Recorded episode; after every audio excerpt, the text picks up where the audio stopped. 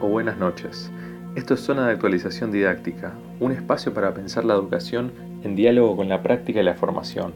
Espero que estén muy bien. Yo soy Julián Berenguel y en este programa vamos a hablar sobre la educación ambiental integral a partir de la Ley 27.621, que fue promulgada en el 2020, una normativa necesaria para articular las herramientas pedagógicas que los docentes vienen llevando adelante desde hace años. Antes de que esta ley existiera, ya se venía trabajando sobre la concientización ambiental en diferentes ámbitos educativos a nivel federal. Al escuchar esto, cualquiera de nosotros se debe acordar de clases o trabajos prácticos en torno a problemáticas ambientales. ¿Por qué es importante la educación ambiental? En una época de calentamiento global y diferentes tipos de contaminación, es necesario que la formación en todos los niveles incluya una reflexión crítica sobre nuestro vínculo con la naturaleza como la Ley de Educación Sexual Integral, aprobada en 2006, la norma adopta una perspectiva interdisciplinaria con alcance nacional. Entre sus objetivos, la ley busca que los estudiantes comprendan la interdependencia de todos los elementos que conforman e interactúan en el ambiente, que se fomente el respeto y valor de la biodiversidad, la equidad, el reconocimiento de la diversidad cultural, el cuidado del patrimonio natural y cultural y, por último, el ejercicio del derecho a un ambiente sano. Por supuesto, si pensamos en la educación popular de Paulo Freire, es obvio que nadie desconoce su medio ambiente, ya que la educación parte de conocimientos que ya están internalizados en nuestra conciencia sobre lo cotidiano. En este sentido, una educación ambiental popular trabajará con preguntas para conocer mejor cómo transformar la realidad desde las acciones directas por ejemplo, generando un cambio positivo para nuestra comunidad. Hoy tenemos una invitada muy especial para conversar sobre este tema, alguien de la casa, es decir, de la UNQ, la profesora, investigadora y geógrafa Cristina Teresa Carballo. Eh, la primera pregunta que teníamos era, ¿cómo observás la nueva legislación sobre educación ambiental y qué aportes trae y en qué aspectos modifica el trabajo de los docentes en el aula? Lo que surge de la de la ley, finalmente, la eh, 27.621 de, de, concretar la ley, es algo pendiente que teníamos como nación hace más de 20 años. Si miramos eh, países de la región como Brasil, Colombia, tienen, eh, Chile, tienen sus leyes eh, sobre educación ambiental. Eso no implica que no había prácticas de educación ambiental en el sistema educativo. De hecho, con la reforma de, mil, de 1994, de la reforma eh, central que tuvo el sistema educativo nacional eh, y federal y jurisdiccional en todo sentido, pero que cambiaron los, eh, digamos, centralmente muchas visiones pedagógicas como didácticas del quehacer docente, ¿no? podríamos decir que ahí ya está planteado por dos lados. por un lado como contenidos de educación ambiental, incorporan algunas disciplinas o campos disciplinares y por otro lado lo que se llamó en su momento el famoso eje transversal. Para la provincia de Buenos Aires ¿eh? siguen aún vigentes los ejes transversales que tenían que eh, generar proyectos interdisciplinarios. Eso por un lado, digamos lo que es el, el sistema educativo, pero para mí el gran nodo de esta situación es que la educación ambiental siempre estuvo partida Creo que la ley lo que nos permite es unificar instituciones, unificar políticas, unificar estrategias y acciones, ¿no? Sin perder la autonomía eh, de, otras organizaciones o organismos públicos. ¿Por qué? La educación ambiental en realidad funcionaba en la Secretaría. Y los vínculos con el Ministerio de Educación siempre estuvieron, pero no eran suficientemente fuertes ¿eh? como tener hoy y contar hoy con este instrumento, ¿eh? que es nada más ni nada menos que la Ley de Educación Ambiental inspirada en Yolanda Ortiz. ¿no?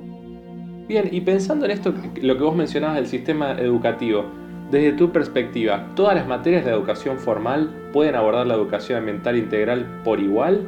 En ese caso, ¿por qué y de qué manera? Pensando, por ejemplo, si se puede dar educación ambiental integral en matemática, por decir un ejemplo, Claro, bueno, acá estamos en una cuestión que eh, eso nace con la discusión de la educación ambiental. Nos tenemos que remontar a la década del 70 ¿eh? con la creación, primero por un lado, en el encuentro de Estocolmo, y luego la, creación del programa de Naciones Unidas ¿eh? sobre el medio ambiente, que es la que va a dar las plataformas a todos los encuentros internacionales que discuten si este es un saber, si hacia dónde va la educación ambiental. Lo que tienen claro en todas estas discusiones internacionales que va, inclusive incorpora Río más 20, ¿no? donde ahí ya se empieza a hablar de otras preocupaciones, es que justamente no estamos hablando de una educación ambiental, estamos hablando de una evolución muy interesante a nivel planetario y a nivel regional de lo que implica entender la problemática ambiental. ¿Por qué?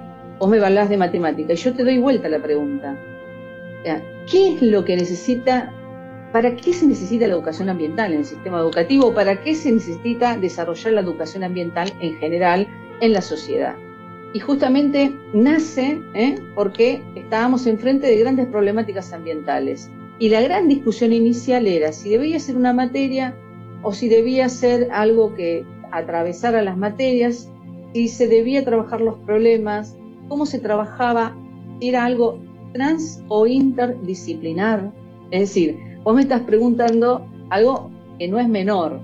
Obviamente que podemos trabajar en forma integral, porque la realidad es el abordaje del problema, del problema ambiental. Si nosotros vamos a dar educación ambiental como si fuera la historia del 25 de mayo, estamos sonados. Y si lo vamos a remitir solo a que estamos haciendo educación ambiental, porque tenemos una huerta, que es importante, porque es importante reconocer nuestro vínculo con el ecosistema, nuestro vínculo, eh, cómo interviene, es decir, de esa manera de no entender que la lechuga aparece en una góndola de un supermercado, ¿no? Es importante, pero no es lo único. Y también en eso hemos tenido un recorrido de discusiones pedagógicas muy importantes sobre el lugar tiene la educación ambiental. Y en ese sentido hemos crecido muchísimo y hay muchos pensadores, pedagogos que han puesto la situación pero siguen sosteniendo que la mirada es el problema, ¿no? la problematización. Para nosotros, que venimos trabajando, o los pocos que veníamos trabajando de esto hace más de 20 años, siempre partimos de un problema. No podíamos partir de otro lugar, ¿no? Entonces, ahí viene la cuestión, ¿qué es el ambiente?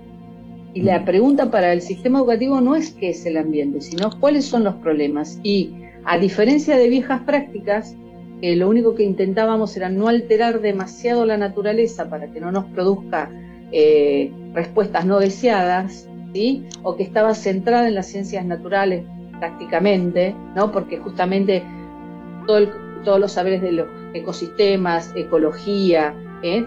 tuvieron un papel importante, y también este, las ideologías que atravesaban, no es lo mismo la década del 70 que paramos en el 2020, en el 2021, inclusive durante y post pandemia. O la mirada que vamos a tener sobre la naturaleza es una construcción también social y a veces la naturalizamos los problemas. ¿sí? Eh, de las nuevas generaciones que plantean la educación ambiental para introducir, por ejemplo, eh, miradas sostenibles del desarrollo. O sea, tenemos que intervenir y la naturaleza es fuente de, bienes comunes, pero también de recursos que necesitamos, pero el lugar en que nos paramos sobre esa idea de naturaleza es diferente, inclusive en lo que se espera de los promotores o educadores ambientales. Antes tenían un lugar más de liderazgo, del, tipo eh, docente tradicional, por decirlo de alguna manera, sin menospreciar el rol importante que han tenido esos modelos en nuestra formación y hoy estamos buscando otro tipo de liderazgo, de promoción, ¿no? de, otro tipo de manera de vincularnos, de diálogos de saberes, digamos, de otra manera. Ares tiene 16 años y es alumno de quinto año de secundaria. Consultado sobre la educación ambiental en la escuela, nos respondió lo siguiente. Lo que a mí me suena es que sería como tipo de materia que nos enseñan o dar la información de cómo cuidar o ayudar al medio ambiente, ya que el ser humano es el único que puede dañar o ayudar al medio ambiente, en parte. Yo digo que debemos entender que podemos hacer el cambio, que podemos mejorar el medio ambiente para las generaciones futuras. En el cole en sí no, hay una materia específica sobre eso, pero en alguna materia como naturales o, biología no hablan sobre el tema y eso. Por ejemplo, en otro, en años anteriores hicimos maquetas, exposiciones o folletos. O una vez como trabajo práctico, reciclamos, no sé, hicimos sillas con botellas, por ejemplo. y en opinión personal, debería haber una materia o taller específico para eso. Porque es importante que sepamos cómo reciclar y cosas así. Para, bueno, no a nosotros, para las generaciones futuras por lo menos. Por un lado también conversando con, con las compañeras y los compañeros pensábamos que otro de los ejes es que propone una revisión de nuestros consumos, de las actividades económicas que sin el debido control pueden afectar al medio ambiente. Y pensábamos en ejemplos que todos conocemos, ¿no? como el fracking, la megaminería a cielo abierto, los alimentos transgénicos, la fumigación con agrotóxicos. Lo que pensábamos era qué reflexiones novedosas podría impulsar esta ley para, para repensar estas actividades. En realidad lo que está generando es más información, o sea, a medida que vamos teniendo capacidad de, información, tenemos capacidad de decisión. Y sabemos muy bien que el desarrollo es necesario. Ahora, ¿qué tipo de desarrollo queremos? ¿No? Es porque eh, hablando de sostenibilidad, hablando de cambio climático, ¿no? Eh, eh, son grandes desafíos a nivel planetario, no solo la mega minería que nosotros podemos tener a nivel regional, donde hay varios casos donde en la Patagonia los vecinos o la ley de, eh, glaciares, por ejemplo, los vecinos o toda la movilización social que hay frente a los humedales en el área metropolitana, eh, inclusive en las cuencas hídricas, en los frentes fluviales, hay, como, hay un montón de trayectos ya donde entendemos o se entiende cada vez más la sociedad que justamente requerimos ¿eh? de decisiones ciudadanas frente a, volver a recuperar organismos de control, ¿eh? como fue la OPDS, de volver a que se pueda expedir sobre situaciones.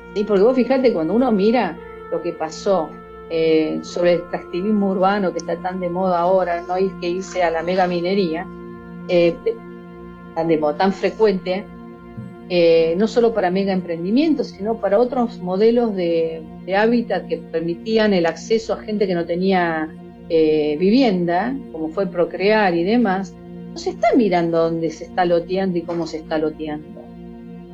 O sea, es una discusión ¿eh? y, muchas personas van a comprar su lote o su casa con, de acuerdo a su posibilidad adquisitiva, con la mejor intención de estar amigable con la naturaleza, con el ambiente, y, están, y está comprando algo que no necesariamente tiene que ver con eso. Muy por el contrario, puede generar inclusive efectos negativos a su propia vida cotidiana y a sus propios este, esfuerzos. ¿no?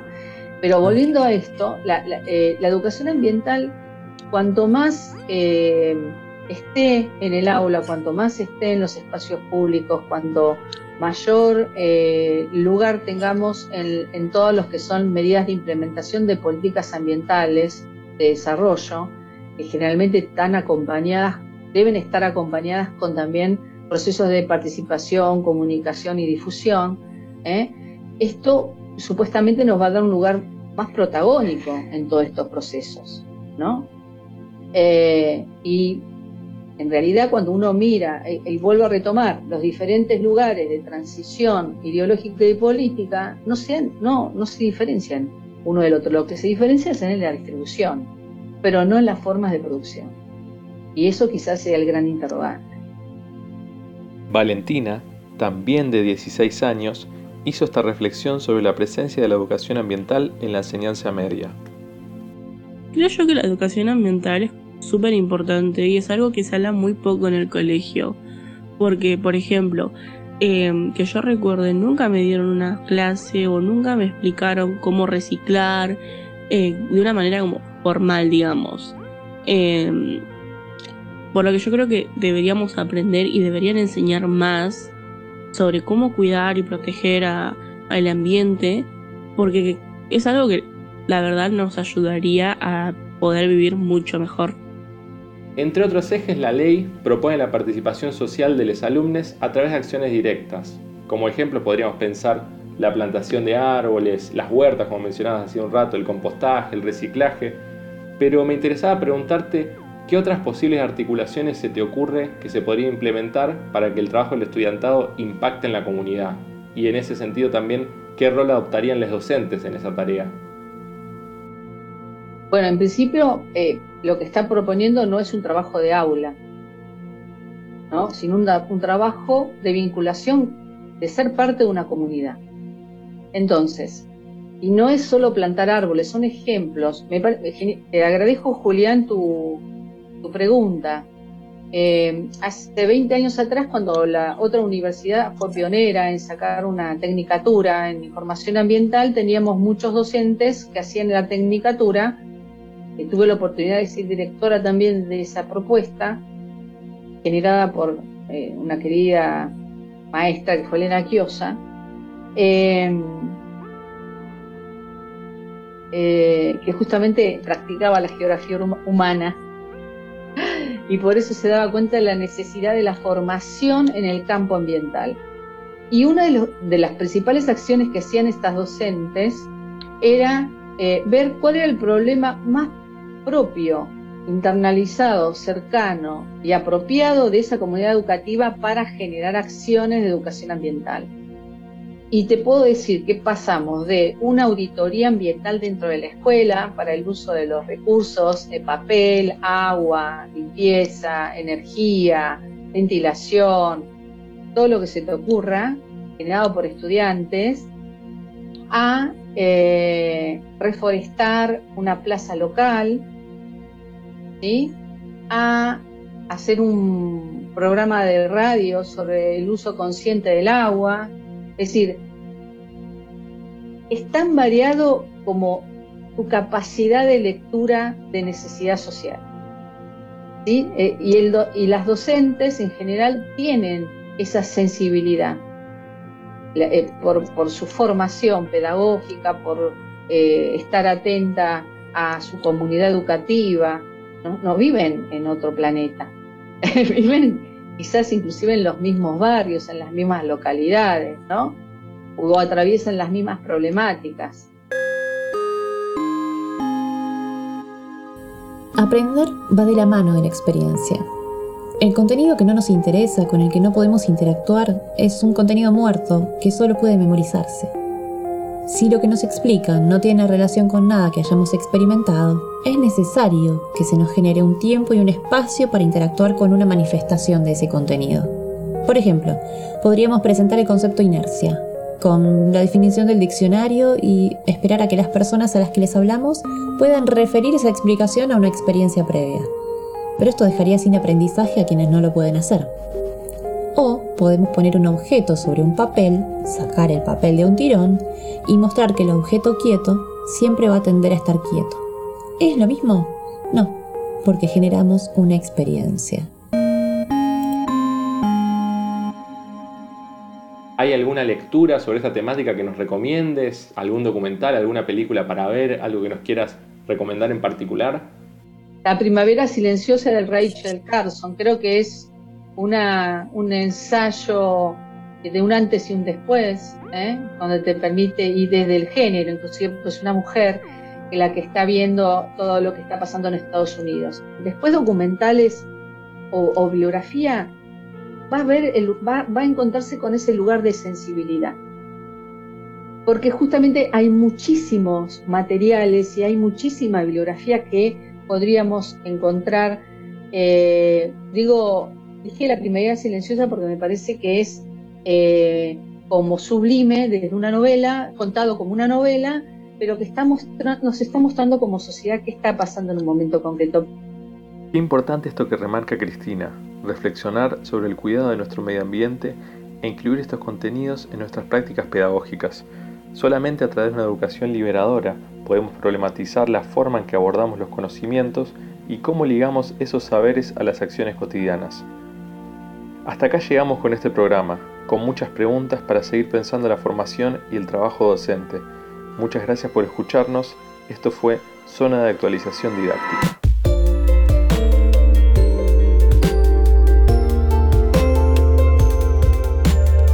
Escribinos a zona de